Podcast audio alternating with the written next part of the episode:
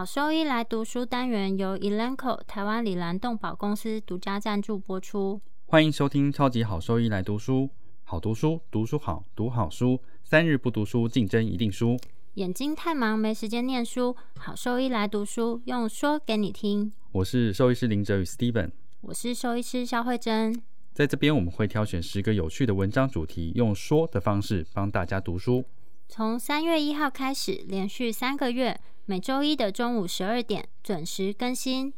周医师来读书了。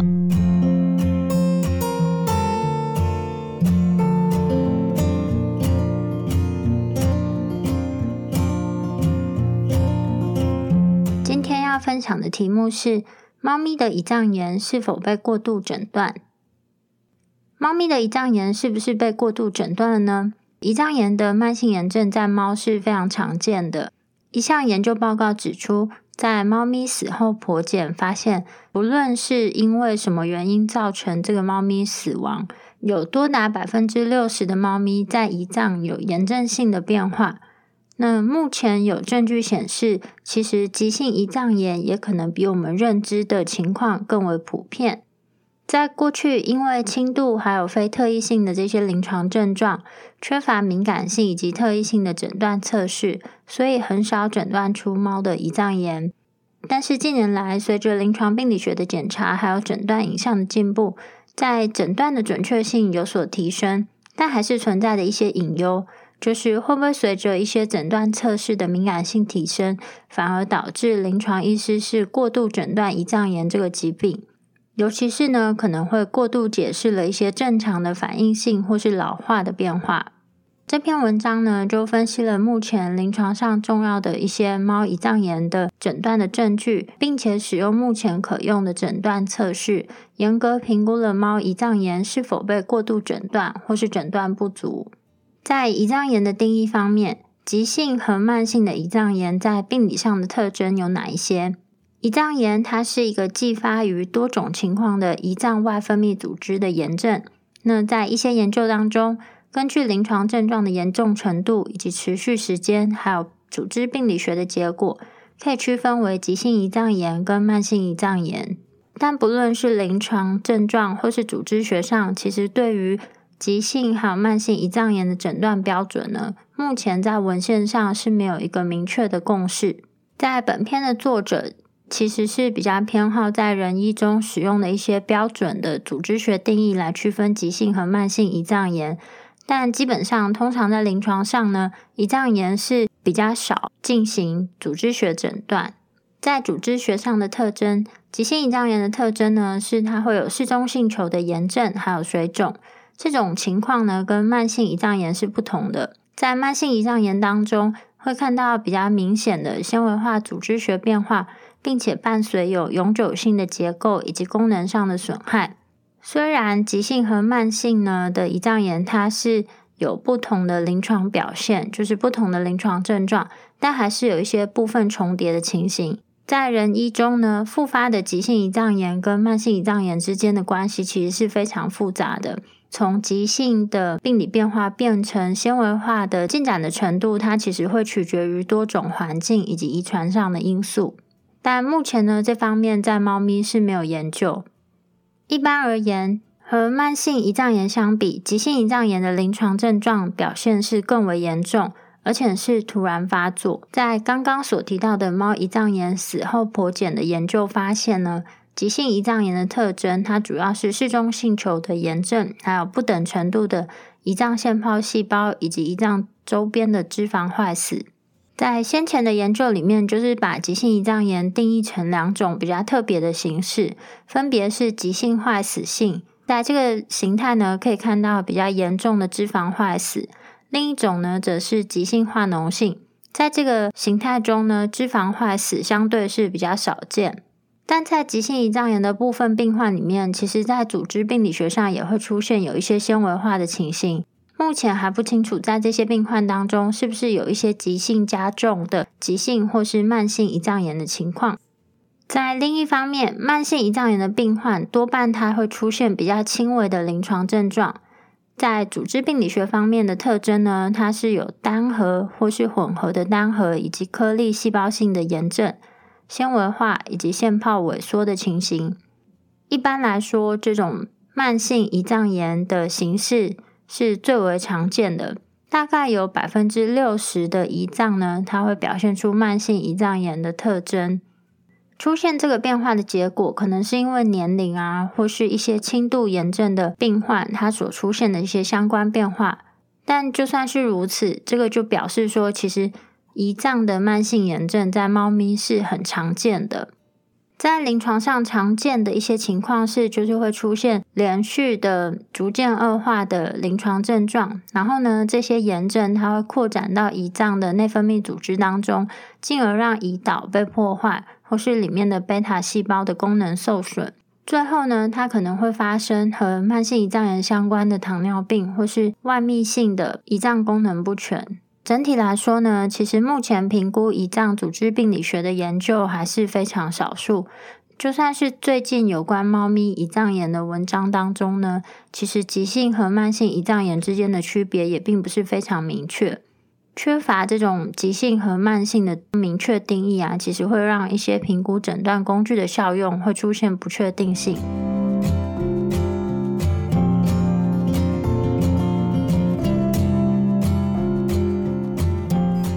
为什么没有办法给一个确定性的诊断？那目前呢，面临到的就是诊断的困难点有哪一些？临床表现不明确。患有胰脏炎甚至严重的急性疾病的猫咪呢，通常只有出现比较模糊的临床症状，主要就是厌食还有嗜睡，并且呢没有出现或是没有观察到胃肠道的症状。根据研究显示呢，呕吐的发生率大概是百分之三十五到百分之九十，大多数的研究报告呢，就是出现这个呕吐的情形大约是小于。百分之六十七腹泻拉肚子的症状呢，大概是百分之十一到百分之五十七；腹痛出现的几率大概是百分之十九到百分之四十八。猫病患肠逆疼痛的这个特性啊，就解释了为什么我们在临床上看到的症状是不明显，以及看到症状的几率不高。因为饲主其实不一定会发现到有临床症状的出现，在理学检查的结果其实也没有明显的特征性。可能的症状有呢，就是在百分之十九到二十九的病患里面会看到腹部疼痛不舒服，然后在百分之十九到二十五的病患可能出现发烧。猫咪是很善于隐藏疼痛的动物，所以呢，比狗更难早期就辨识出严重的急性疾病，还有腹膜炎。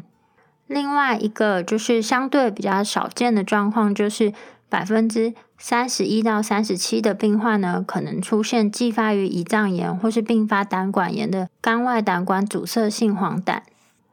在一项针对六十三只猫的急性和慢性胰脏炎进行的比较研究当中呢，并没有发现说临床症状的发生率还有严重性的差异。因此，就是临床症状对于区分急性和慢性胰脏炎来说，没有明显的帮助。非特异性的临床症状，还有很少出现严重的临床症状的这些组合啊，其实多半和诊断不足是相关的。但是随着目前对猫咪胰脏炎这个疾病的了解增加，那做出胰脏炎诊断的机会相对也提升，同时可能让这个疾病呢出现过度诊断的情况。另外，让猫咪的胰脏炎它诊断复杂化的一个问题，就是在一部分的猫咪呢，同时有可能会出现肠道，就是炎症性肠病 （IBD） 或是肝脏、胆管炎的一些炎症。有兴趣的听众也可以搜寻，就是另一篇文章，那它会说明关于三联体炎的一些内容。在 IBD 还有胆管炎呢，它其实跟胰脏炎都有相同的或是相似的临床症状。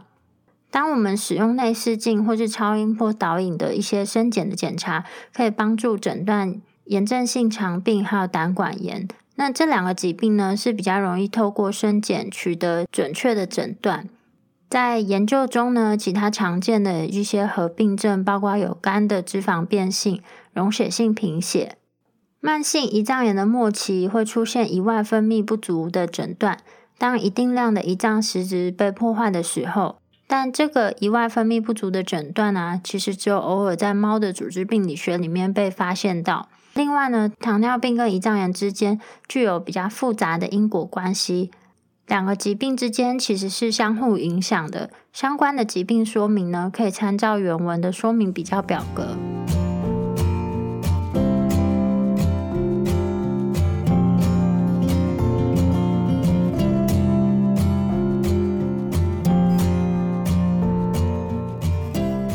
在胰脏炎的诊断检查方面。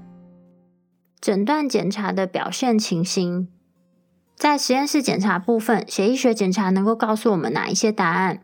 诊断猫胰脏炎的黄金标准是组织病理学，但是这个在临床上是很少进行，因为胰脏的生检呢，它是具有侵入性，而且我们在进行生检采样确认之后，并不会改变治疗方式或是治疗结果，所以。会根据临床上怀疑的病例、影像学检查、血清生化学以及血液学的变化，以及对胰脏全面性的评估，排除掉其他可能的疾病之后，做出诊断性的推定。血液学以及血清生化学只能帮助排除掉其他的疾病，因为血液学上的异常变化呢，多半是轻度，而且是非特异性的。广泛发病率的血液异常，其实是反映了胰脏炎的严重程度。在某一些情况下是没有办法区别并发的胆管炎、炎症性肠病或是脂肪肝，以及使用不同的检验机器的时候会有不一致的血液学参考范围。所以目前呢，普遍认为猫胰脏的脂肪酶免疫反应性测试 （FPL） 是诊断猫胰脏炎最有用的实验室检查。这个检查是针对。脂肪酶的分子呢，开发的酵素连接免疫吸附测定 （ELISA） 的测试，它是具有胰脏这个器官以及物种特异性。目前在市面上有两种商品化的产品可用于测量 FPL 的测试。那这两种商品呢，都是由同一个实验室所贩售的，分别是 SPEC FPL 以及 SNAP FPL。SPEC FPL 呢，它是一种定量的 ELISA 检查。诊断胰脏炎的临界值为大于或是等于每升五点四的 microgram。那在灰色区域呢，则是每升三点六至五点三个 microgram。只有少数已经发表的研究，还有一篇没有发表的摘要呢，评估了 SPEC FPL 的使用。和组织病理学相比，如果把组织病理学定义为百分之百的敏感性以及特异性。那这个 SPEC FPL 的敏感性跟特异性分别是百分之四十二以及百分之六十九。急性胰脏炎的敏感性是高于慢性胰脏炎。那敏感性呢，是取决于是否没有或是达到百分之十的淋巴球性炎症，被认为是正常的组织病理学变化。这个表示呢，SPEC FPL 的增加，它和胰脏发炎的程度是相关的。在临床上或是超音波检查怀疑是有胰脏炎的猫咪的研究当中呢，评估了 SPEC FPL 的敏感性跟特异性。敏感性呢，分别是为百分之六十一到七十九，特异性是三十五到百分之八十二。在二零一四年的研究当中，超音波检查结果与 SPEC FPL 大于或是等于每升五点四个 microgram 之间一致性尚可接受的情况下。当胰脏呈现低回音性，或是混合回音性，或是当胰脏变大的时候，这个 SPEC FPL 的数字会下降。在临床上，我们还需要考虑一点非常重要的事情是：如果 FPL 呈现阳性的时候，就一定是胰脏炎所造成的结果吗？SPEC FPL 的特异性其实还没有在临床中广泛的去研究，目前没有研究评估在胰脏炎发作之后。这个 SPEC FPL 增加的持续时间到底会有多久？在狗的病患里面有高达百分之四十，就是罹患有败血性腹膜炎或是腹部肿瘤的狗当中呢，发现有 SNAP 或是 SPEC CPL 的上升。虽然在猫其实是还没有相关研究，但是呢，如果在排除胰脏炎的其他情况下也出现 FPL 的上升，其实我们也并不会感到讶异。例如说在淋巴瘤或是猫传染性腹膜炎，因为呢这些疾病它有可能会影响到胰脏，所以整体而言呢，这些研究是强调了就是 SPEC FPL 它的多变性，在使用这个 FPL 做诊断的时候，必须要始终考虑到伪阳性以及伪阴性的可能，特别是 FPL 的检查常常在临床当中被认为是诊断胰脏炎的主要或是唯一的标准。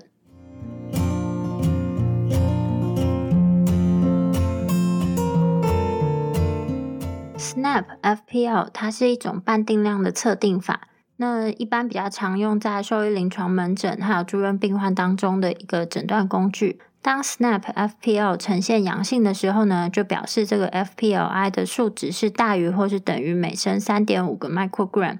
但是这个检查是没有办法区分说在灰色区域，就每升介于三点六到五点三个 microgram。以及 FPL 大于等于每升五点四个 microgram 的病患，所以呢，基本上还是会推荐使用 SPEC FPL 进行测试。但是呢，在一项最新的研究当中，当使用 SNAP FPL 以及 SPEC FPL 的时候呢，结果其实是呈现一致性的。当评估了这个研究当中所有一百一十一只的病患当中，包括有十六只没有或是临床上没有怀疑是胰脏炎的猫的时候。Snap FPL 它正确的辨认出 Spec FPL 九十七点五个百分比的病患的正常范围，然后呢，就是在百分之九十的病例中有 Spec FPL 大于或是等于每升五点四个 microgram。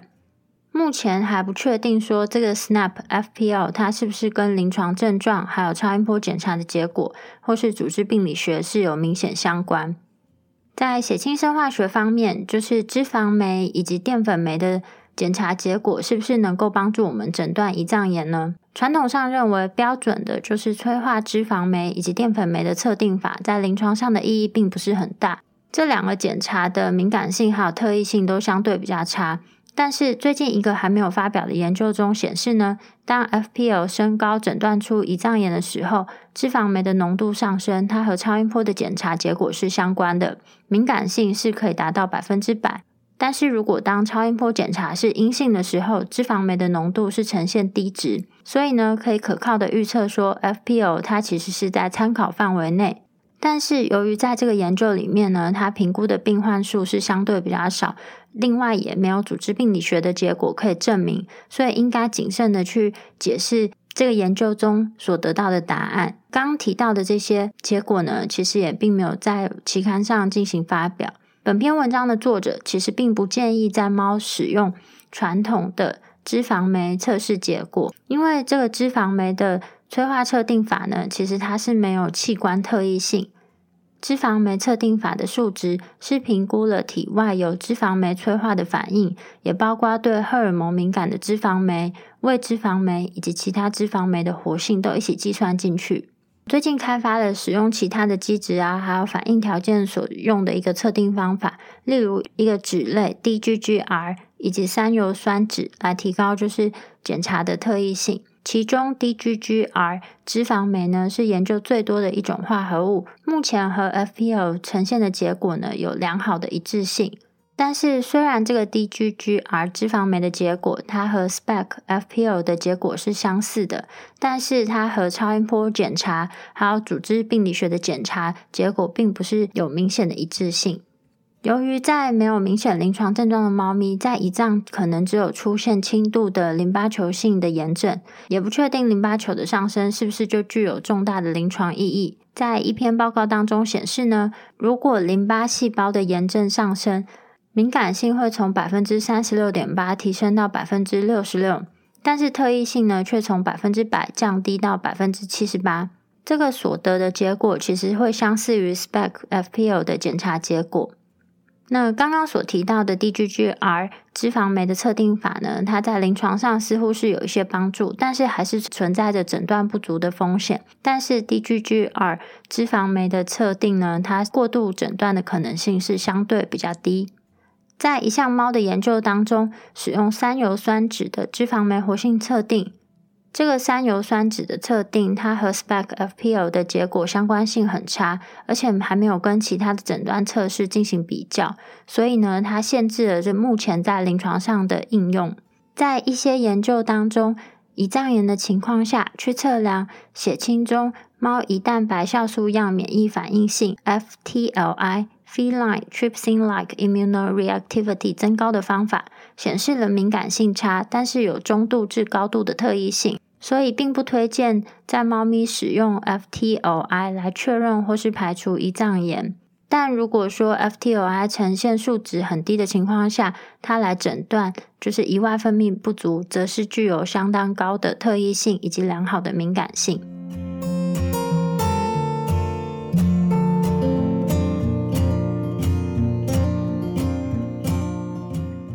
使用影像学来诊断胰脏炎的时候，影像学能给我们什么样的答案？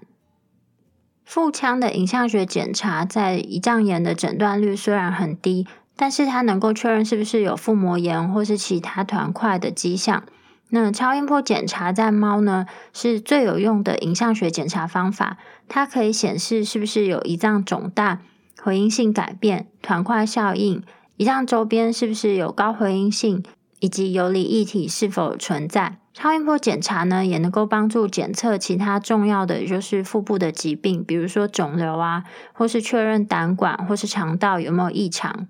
胰脏超音波检查如果发现有胰管的直径增加，那这个呢，通常它会随着年龄增长而出现，不应该过度解释为胰脏炎的证据。那在早期的研究当中，超音波和组织学的敏感性是较差的，大概是百分之二十四到五十六。但现在随着诊断仪器技术以及临床医师的经验进步呢，显著改善了敏感性。在最近一篇的研究当中显示，当 SPEC FPL 升高的时候，怀疑诊断为胰脏炎时，腹部超音波检查的敏感性为百分之八十四。在超音波底下最具敏感性的发现呢，就是胰脏周边的脂肪呈现高回音性。同样的，腹部超音波检查还有 SPEC FPL 呢，对于诊断创伤性的胰脏炎有非常好的相关性。在一篇超音波的检查报告里面提出呢，超音波检查结果整体的特异性呢为百分之七十五。但是如果说当每一个超音波检查的参数，例如胰脏的厚度增加、胰脏的边缘异常，或是胰脏周边的高回音性脂肪，各个单独来看的时候，超音波检查的特异性呢，则增加到大于百分之九十。所以呢，假使以上的检查结果具有代表性，那么当超音波检查是唯一的诊断测试的时候呢，诊断不足的可能性会远大于过度诊断的可能性。其他的影像学诊断仪器呢，包含有超音波造影、内视镜逆行的胰胆管造影，以及电脑断层造影扫描，还有核磁共振。和胆胰造影的检查，造影的电脑断层检查在胰脏炎诊断方面的敏感性是较差的，大约只有百分之二十，而且并没有明显的特异性。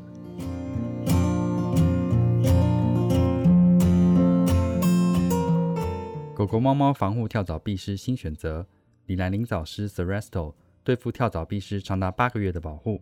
全新科技的项圈，专利且创新的活性缓释机制。让保护力长达八个月，不怕水也没有异味，狗狗、猫猫都可以使用，方便、安全、有效、亲密。我也用李兰林早湿。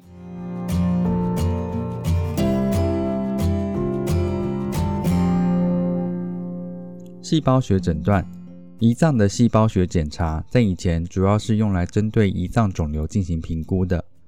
尽管胰脏伤害会诱发胰脏炎。但最近的一项前导研究表明，对胰脏的细针穿刺检查是安全的。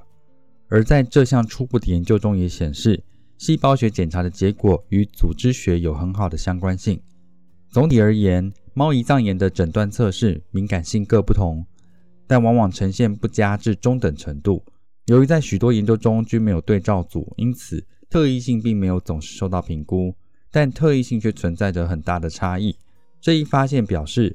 猫胰脏炎的诊断不能仅靠单一一次检查而确诊，往往需要在排除其他情况的同时进行多种检查来帮助诊断。诊断试验表现的变化有涉及哪些因素呢？以下介绍五个：第一个为急性胰脏炎和慢性胰脏炎；第二个是个体内和个体间的一些变异；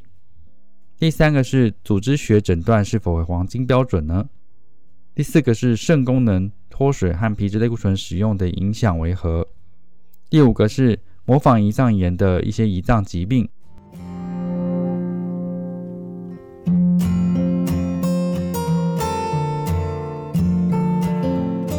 急性胰脏炎和慢性胰脏炎，尽管慢性胰脏炎的患病率较高，但大多数研究还是将注意力集中在急性胰脏炎上面。人们担心慢性胰脏炎可能会被过度诊断，因为在胰脏炎的生检中，当淋巴细胞炎症少于组织的百分之十的情况下，可能是正常的。慢性胰脏炎更常与较轻微的炎症反应和更多的慢性变化，例如纤维化和萎缩相关。由此导致的组织实质损失，预期将减少胰酵素产生，并且在某些猫咪中的确会出现明显胰外分泌不足的情况，而这些被视为是慢性胰脏炎的末期。Foreman 和其研究团队的报告指出，尽管对于中重度胰脏炎 （FPLI） 的敏感性为百分之百，但对于轻度胰脏炎，像慢性胰脏炎而言，FPLI 的敏感性则会降低至百分之五十四。同样的 o p i l g e r 和其研究团队发现，如果百分之十的淋巴细胞炎症被视为正常，则 DGGR lipase 和 SPECT/FPL 的敏感性都会提高，而特异性则同时下降。超音波检查的敏感性在轻度疾病中显著低于中度和重度疾病，分别为百分之六十二比百分之八十。这些影像学研究的标准着重于较频繁发现的急性形式，如高回音性的肠系膜、游离液体和低回音性的实质组织，而较少着重在被认为是典型慢性胰脏炎的标准，例如说不规则的边缘、高回音性或结节样的改变。尽管 Ferrari 和其研究团队报告指出，急性胰脏炎和慢性胰脏炎之间没有差异性。但因大多数研究评估了急性胰脏炎患者的测试敏感性和特异性，所以相同测试的敏感性可能被高估了，而慢性胰脏炎的特异性则可能被低估了，从而导致慢性疾病的诊断不足。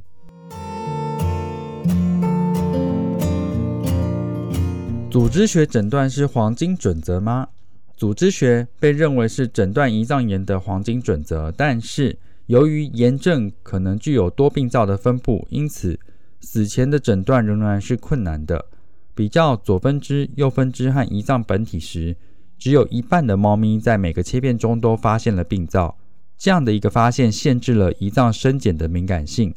另外，在胰脏组织学中，淋巴细胞性炎症的特异性受到了质疑。根据报道。整体炎症病患中有百分之六十七的病患发生淋巴细胞性的炎症，而健康病患的尸检中有百分之四十五出现了淋巴细胞性的炎症，这引起了人们的担忧。原因是这可能是反映出对抗原刺激的正常反应。在另一项研究中，淋巴球性的小巢状病灶被认为是正常的，因此在没有明显并发纤维化的情况下。轻度淋巴细胞性炎症的临床相关性尚不确定，因此仍然需要标准化的制定，才能确定该物种的正常情况。这些组织学上的局限性，使其成为诊断猫胰脏炎的不良黄金准则。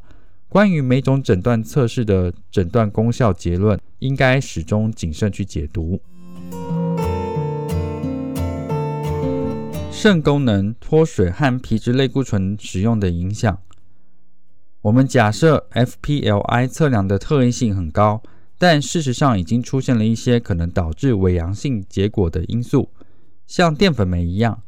脂肪酶也会经过肾脏清除，而肾功能不全和脂肪酶的血清浓度显著升高有关。一项尚未发表的研究表明，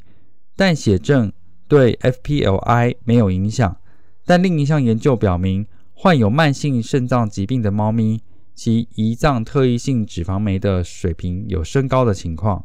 肾上腺皮质功能亢进且无明显胰脏炎迹象的狗狗，比没有肾上腺皮质激素过多的狗狗具有更高的 SNAP CPL 和 SPEC CPL。尽管这可能代表肾上腺皮质功能亢进的患者发生胰脏炎的风险增加，但它也可能是由于类固醇诱导作用所引起的。且可能被概括为外源性的类固醇，尚未研究对 FPLI 的类似作用，但可以想象类固醇对猫的作用可能是相似的。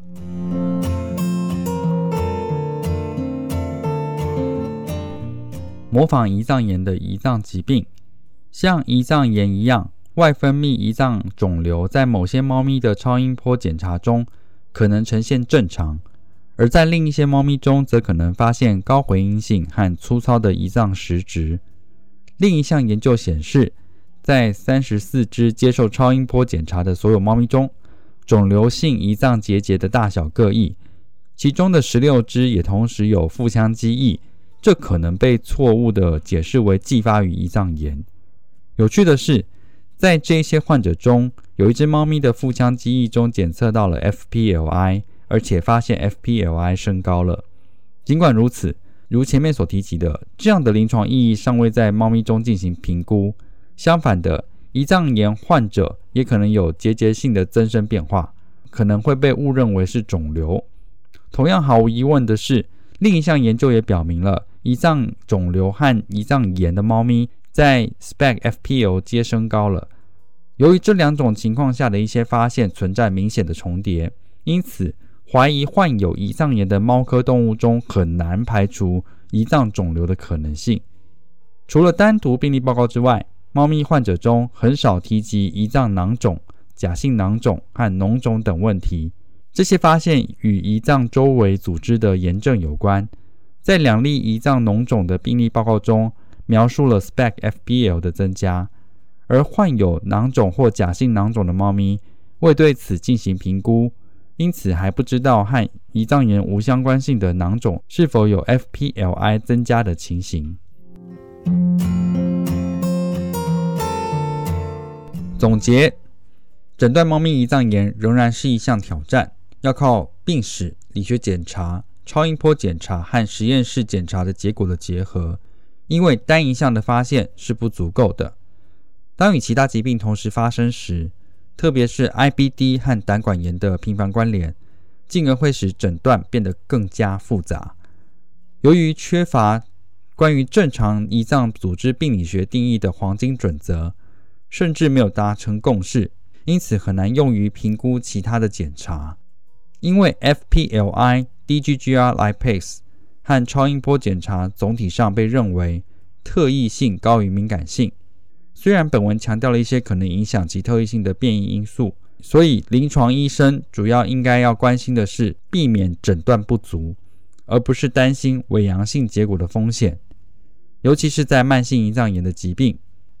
由于对疾病的认知和关注增加，胰脏炎在猫咪中已得到了越来越多的认识，识别度的提高将无可避免地增加伪阳性诊断的风险。需要对胰脏炎组织病理学的定义达成共识，并且进行更多的大型世代研究或队列的研究，以提高知识水平，并避免诊断性的陷阱。重点整理：第一点，猫胰脏炎的临床症状不明显，因此增加了伪阳性和伪阴性结果的风险。第二点。常见同时并发的肠道和肝脏疾病，使得诊断变得更加复杂。第三点，与慢性或轻度炎症相比，可用的诊断测试对检测严重急性胰脏炎的敏感性更高。第四点，很少进行组织病理学检查，对于没有典型临床症状的患者，轻度炎症的临床意义尚不清楚。第五点，目前有证据表明，过度诊断胰脏炎的风险低于诊断不足的风险。